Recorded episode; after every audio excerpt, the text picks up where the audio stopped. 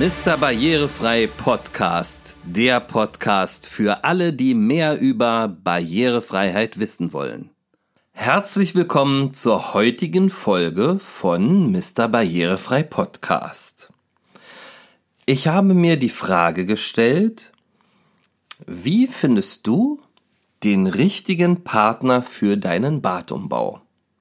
Die Inspiration für diese Folge hat mir ein Besuch in einem Mediamarkt in einer Filiale in Berlin-Tegel gegeben.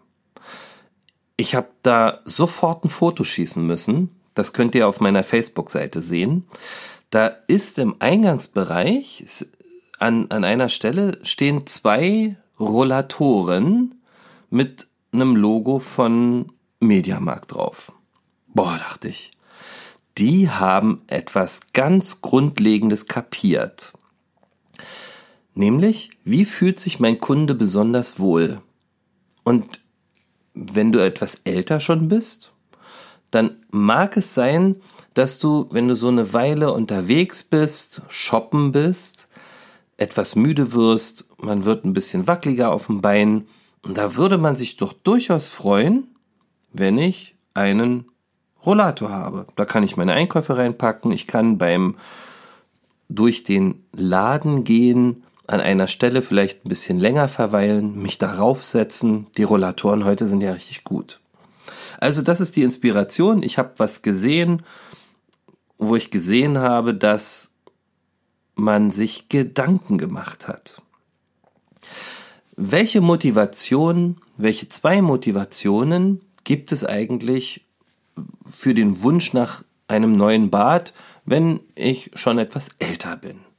Also die eine ist so eine innere Motivation. Das heißt, ich bin jetzt schon 30 Jahre morgens und abends in mein Bad gegangen und sag ja, es ist vor 30 Jahren halt eine tolle Idee gewesen, hat uns 30 Jahre gute Dienste geleistet und jetzt mh, mm, möchte ich was Neues haben. Und dann wird man kreativ und merkt, was für tolle neue Möglichkeiten heute so da sind. Die zweite Motivation ist eine etwas schlimmere. Eine Motivation, die von äußeren Einflüssen begleitet ist.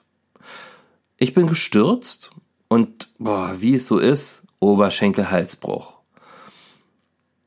Endoprothetik ist eingesetzt worden. Ich befinde mich auf der Reha und ich weiß, wenn ich nach Hause gehe, hm, da brauche ich schon noch so ein bisschen Unterstützung. Im Bad, in der Wohnung.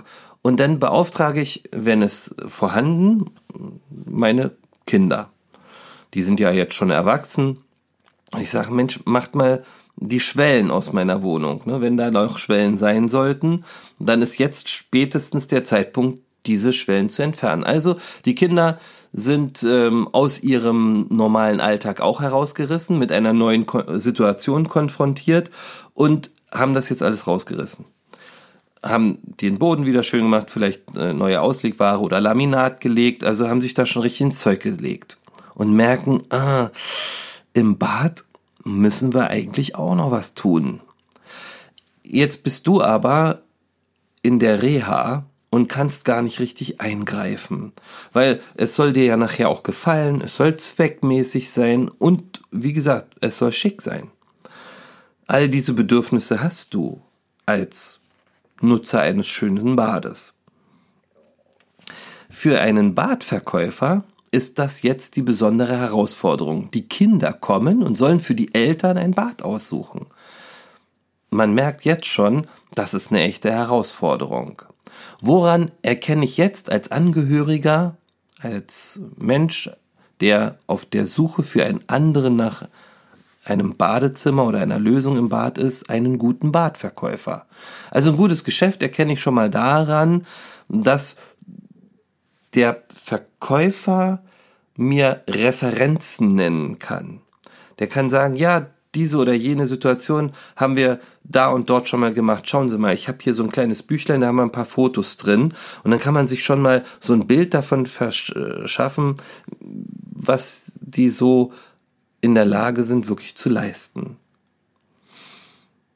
Und dann erkenne ich einen guten Badverkäufer daran, dass er die richtigen Fragen stellt. Weil für mich als Angehöriger ist es schon extrem schwer, mich in meine Eltern dann hineinzuversetzen. Und da hilft es mir, wenn der Badverkäufer zum Beispiel auf solche Hilfsmittel zurückgreift. Also mir mit einem Rollator in seiner Ausstellung demonstriert, warum eine Duschfläche diese oder jene Größe haben muss. Das kann ich mir am besten vorstellen, wenn sich ein Badverkäufer dieser Hilfen bedient und mir das sehr plastisch veranschaulichen kann. Aber grundsätzlich, liebe Hörerinnen und Hörer, ist es doch so, dass Vorsorge viel besser als Nachsorge ist. Also überlegt euch doch heute schon, das Bad so zu gestalten und auch das Wohnumfeld so zu gestalten, dass ich, auch wenn ich mal einen Unfall habe, was ich keinem von euch wünsche, dann meine Wohnung, mein Umfeld gut nutzen kann.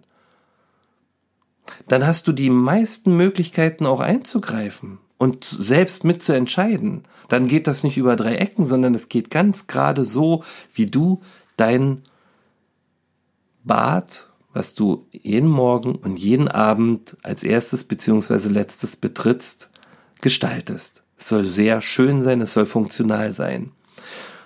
Und da geht es schon bei der richtigen Brausestange los.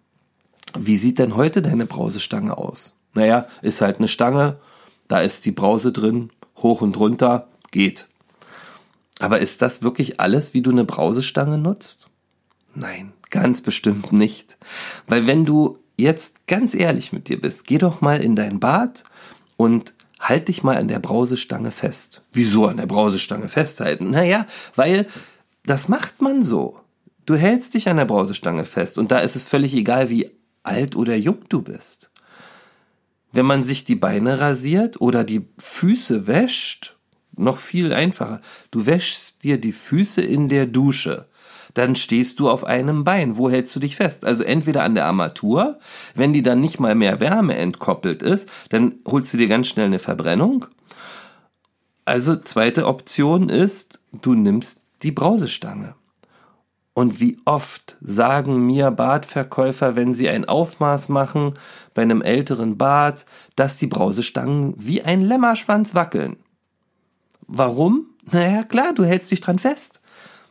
Deswegen achte bitte darauf, dass deine Brausestange fest ist. Die Brausestangen von Erlau halten eine ganze Menge aus. Die sind fest, nämlich genauso fest wenn du sie heute anbaust, wie in 10 Jahren und in 15 Jahren, die bleiben fest. Einer meiner Kunden, der sagt immer seinen Kunden, an der Erlaubbrausestange kannst du ein Schwein dranhängen. Und so ist das auch. Bis zu 150 Kilo Traglast hält so eine Brausestange aus. Und es gibt noch so viel mehr zu beachten. Und dieser Podcast gibt immer weitere Orientierung. Also wir haben in einer der letzten Folgen schon einmal darüber gesprochen, wie groß eine Duschfläche sein soll. Jetzt hast du einen Tipp bekommen, was eine Brausestange aushalten soll.